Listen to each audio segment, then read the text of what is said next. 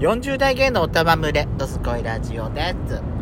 それでは最後までお聞きくださいお聞きくださいよしことペソコのドスコイラジオ。お皆さんはようございます。こんにちはこんばんは。この番組は40代キャッピリおじさん芸がトークの瞑想街道を喋り倒して荒らしまくる破壊ハラジオ番組です。今夜もぶりっ子のハートをわしづかみいたします。なお、今回はドライブ中の収録になっております。ロードノイズが入りますが、ご容赦ください。というわけで、改めまして収録配信型トーカー嵐山シスターズです。今回もよろしくお願いしまお願す。いしますあのー、ですねはい。前回ですね前回じゃない。前回じゃないかあの前にですねあの香水であの私がほらあのここまでの喉喉仏まで出かかってその商品名が出なかったっていう回があったんですが、やっちゃんの老化現象がもうにじみ出ちゃった回ですね今思い出しましたなんでしょうあのカルバン・クラインの CK1 です、うん、私ねカルバンクラインなのかしらって正直思ったのけど私詳しくないじゃない香水について、香水について詳しくない人間がさカルバンクラインとか言ってさなわけないじゃんって何度もちょっとかっこ悪いわと思ってあー言えなかったのよいやカルバン・そしクたらライ適ン当適当にってか、うんでその収録終わってからやっちゃんに聞いてみたらさ、うんそうカルバンクラインなんだけどって言うからあちょちょっと押しときゃよかったなと思ってそうカルバン・クラインのね CK1 って私が高校生の時たもう30年くらい前かなんかなんかそう言われると私うんもなんか名前だけは聞いたことあるなってそ感じはしうただからね30年前の香水でしょその時にすごい私たちの間で流行ってた香水がカルバン・クラインだったんですよ、は今で言うところのあのー またもう出てこないほらーあブルガリのプールオムブルガリプールオムみたいにさ今でこそブルガリのプールオムってナンバーワンじゃんいつまでたってもナンバーワンじゃんけどあのその時みたいに当時私30年くらい前の私たちの学生の頃の高校生だったのね高校生の時に使ってた香水って、いナンバーワンはカルバンクラインの CK1 だったんですよなんか名前だけは私も聞いたことあるもん、でそれね今私すごく注目しててその、はいはい夏だしすごいいい香りがして軽いんですよ爽やかな匂いがしてフレッシュな感じがしてベースはどんな香りえベースえー、ベースえ何系とかー、さっぱり系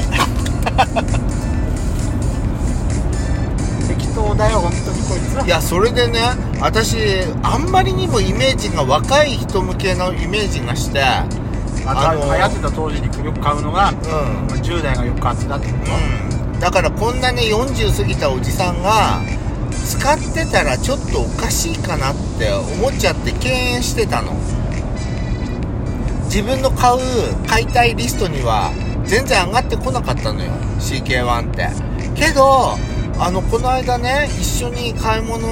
あの行ったじゃないアウトレットモールにはいはいそしたらあの私ぐらいの年代のご夫婦ちょっとおしゃれなご夫婦はいの男性女性か男性かどっちかわかんないけどあのいしあのすごくね CK1 の香りを漂わせて買い物してたのう終わり使ってねんはいはいであ懐かしいって思ったしなんかあなんかおお私たちみたいな年代が使っても全然いいじゃんって思って、だったら今年の夏はなんか CK1 いいなーって思ってて今ちょっと狙いを定めてるわけですねそうか買いに行ったのよあのドンキにああ昨日うんけどあの久しぶりにあんなでかいドン・キホーテに行ったもんだからどこに売ってんのか分かんなくて見つけられなくて買わなかったそれにの他のものをあうなたん当たってたもんそうだからいいやと思ってねあのまあ、昨日は買わなかったそう買わなかったんだけど今私が買いたい香水ナンバーワンは CK1 ですカルバンクラインの CK1 いいんじゃない年齢とかね、そんなまあでね30年経ってもその香水はさ廃れてないし今でもね全然売ってる香水でしそょうねだってあのーユニセックスものの香水で、おすすめで一番だったもんそうなの男性がつけても女性がつけてもそうそう全然問題ないくらいそうのだからその記事の中でも、んその男性もの女性ものって例えば男性が好む香りと女性が好む香りってやっぱり違うからそうそう大人のユニセックスものって両方がつけてもおかしくないようなやつだから、一番やっぱり無難なんて言い方はあれだけどあのやっぱつけてて一番好き嫌いが分かれないのはうんやっぱユニセックスものなんだってそうなんですよすごく良かったのじゃあ今度やっぱり甘すぎずなんいかくらいくらぐらいいするのそれって2000円だ2000ちょっとだよ私さっき記事見たのネうんットのアマゾンとああかすごく安いでしょ2000円しなかったよでしょうあのそうなんですよすごく安いのんじゃあ今度今度買ってみなさいようんって思いましたところであなたさ、あのー前にドスライブした時はいあなたレモンをさい大量に買ってきて、うんレモンシロップ作ってあ大量っていうかまあ 4, 4つね4つあそれができるんだうんそれでレモンシロップみたいなの作って炭酸水してレモネード作りた作りたいわとか言ってたじゃない作った完成したのね完成したのあのー、ちゃんと報告しますって言ってたけどさなかなかさドスラジでもしないしモチラジでもしないしいやあのねなんかねあのー、かなりよくできたのよもう何もう結構なお手前うん美味しかったのすごくよかったじゃんでほらなんか疲れた体にはクエン酸っていうでしょだから何それなんかもう野球部のあれ見てマネージャーみたいなそうよ私私的にはさなんか「カルピスできたわ!」って言ってほらなんかみんなガルピスできたわってあったさ、う股間を持ち上げたりしちゃダメよんでそれであのーでね私初めて作ったのよあのお砂糖とレモンだけで作ったのうんいいよ輪切りにしてねであのお砂糖とわレモン交互にこうぶち込んでってつけて23日冷蔵庫に眠らせといたらもうシロップが完成みたいなそんな感じで、うん、あのさ徐々にその砂糖の糖分はいレモン汁がだんだん染み出してそうそのシロップのうん水かさが増えてくの、あのあの動き見るのって楽しくないそうそうそう楽しいよねそそうそれでねあのできたので作ってみて分かったのなんかねあの色がやっぱり無色でしょ、はいはいシロップってだから、あのうあのなんか黄色の着色料がないとなんかレモンレモンスカッシュっぽくないなとかさえ作ってみるでもレモンスカッシュって透明じゃないあ透明なんだっけかだって私ほらレモネードスタンドでレモネード買ったりするんじゃない、うあれってカップが黄色いかうんらあ黄色に見えるけどあそうなんだあれそののものは色ついてなかったと思ったでもね100%レモンとレ作るって難しい配数もいかないしねえ配数いかないのよそん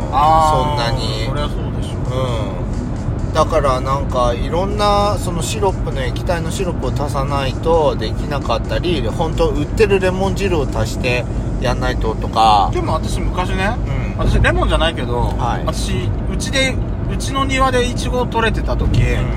イチゴ取れ取れ取れるじゃない、はあで全部食えないじゃない、うんそんな大きくないのよはあイチゴそのものうちえでえ庭で作ってるやつだから、はいそれをシロップ漬けにして、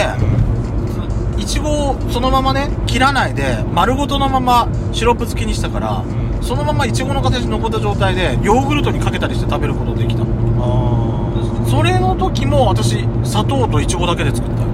あねだからあの本当にね贅沢なうんレモンスカッシュになったので疲れた時にね一杯作って飲んでたの毎日、うんはいはでねあのレモンもあの捨てずにね皮ごと食べてたのね、い、はいけどけどあのなんていうのもうやっぱり作って分かったんだけどああまりにもねカロリーが高めなのよそれ言ったら何もできねえよそうなのだからね私ねなんか飲んで飲んでてすごく美味しいんだけどなんかあのと糖尿血糖値が上がるのをすごく恐れちゃってあなたはそっちの心配があるからねそうまあ、それはしょうがないでしょだからねなんかねこ快よく飲めなくって さ罪悪感いいじゃないですか美味しいんだけどたくさん飲めねえなって思ったりしょうがないあの美味しいものにはやっぱりねそういうあれよ